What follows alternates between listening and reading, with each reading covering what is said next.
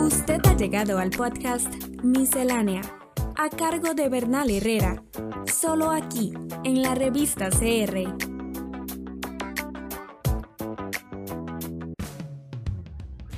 Pues en Centroamérica se viven momentos complicados. En los últimos años se ha palpado un deterioro de ciertas garantías como la libertad de expresión y el derecho de asociación. Los gobiernos han empleado maniobras para criminalizar bajo la apariencia de mayores controles administrativos. Sobre todo hemos hablado en los últimos tiempos de la situación en la Nicaragua de Daniel Ortega, pero también en El Salvador, Honduras o Guatemala. La democracia no ha dado, ni mucho menos a los centroamericanos, las satisfacciones necesarias la actual situación sociopolítica en Centroamérica mezcla amenazas y esperanzas, y Miscelánea dedicará algunos episodios a comentarla.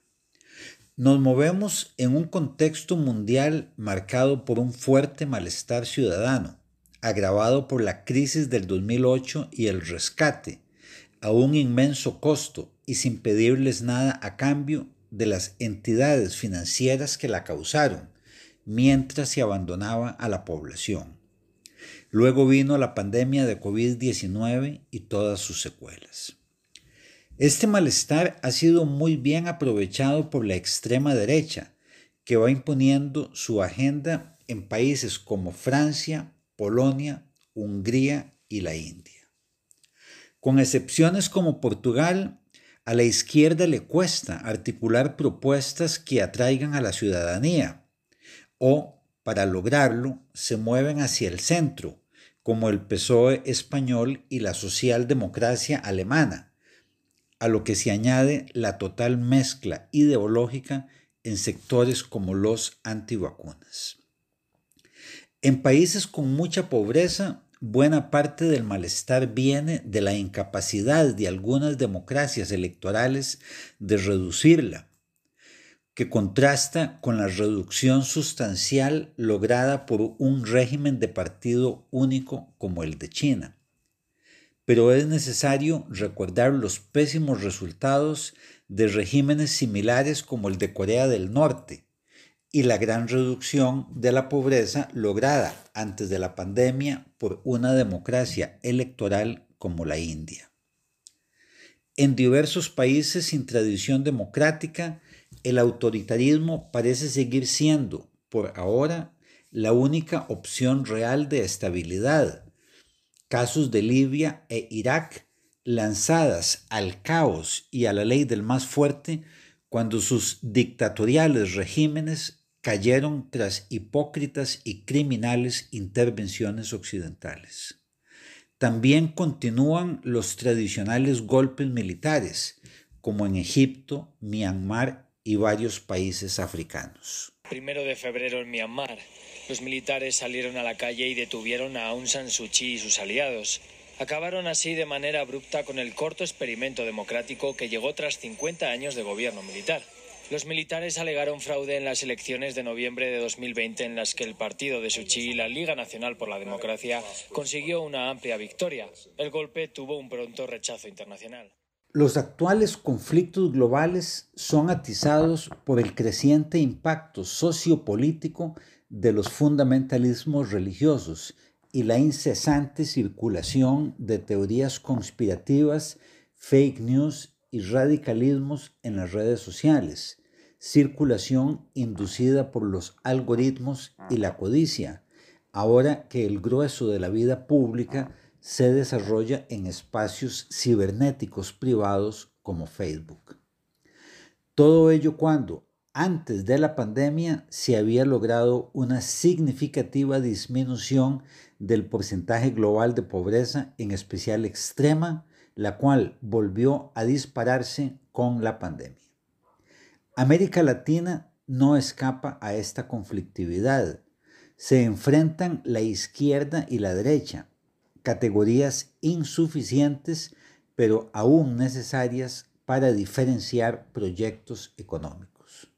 También hay conflictos culturales, con dinámicas y temas propios como los derechos reproductivos y de género, cuyos antagonistas no son izquierda y derecha, sino modernizantes y conservadores, habiendo conservadores de izquierda como Pedro Castillo y una derecha modernizante como La Nación. Estas y otras polarizaciones pueden originar oscilaciones entre gobiernos muy disímiles, como en Uruguay, Brasil y Argentina, o tendencias más estables como en Colombia y Bolivia. El acceso al gobierno suele decidirse democráticamente, pero a veces la derecha usa también otros medios, como en Brasil y Bolivia, y los actuales intentos contra Castillo en Perú. Algunos regímenes intentan mantenerse en el poder con diversas estrategias que incluyen la subordinación del poder electoral, caso de Venezuela. Día Internacional para la Erradicación de la Pobreza con cifras rojas. Por primera vez en más de 21 años, la pobreza extrema creció en el mundo según las Naciones Unidas. La pandemia mundial de COVID-19 empeoró una situación ya difícil para los países en desarrollo y profundizó la brecha entre ricos y pobres. Mientras que las fortunas de los multimillonarios aumentaron en más de 3.9 billones de dólares en 2020, el número de personas que viven en la pobreza extrema también creció de 119 a 224 millones de personas. En general, la izquierda democrática y subrayo lo de democrática, ha generado las mayores reducciones de pobreza, como las logradas por el PT en Brasil, el MAS en Bolivia y el Frente Amplio en Uruguay. Pero si bien varios gobiernos de derecha aumentaron la pobreza, como en Argentina, otros lograron reducciones importantes, caso de Colombia. Además de la tendencia de los gobiernos, importan los ciclos económicos globales y la existencia de políticas de Estado. Así, en Chile la pobreza se redujo ininterrumpidamente durante los gobiernos de la concertación y el primero de Piñera.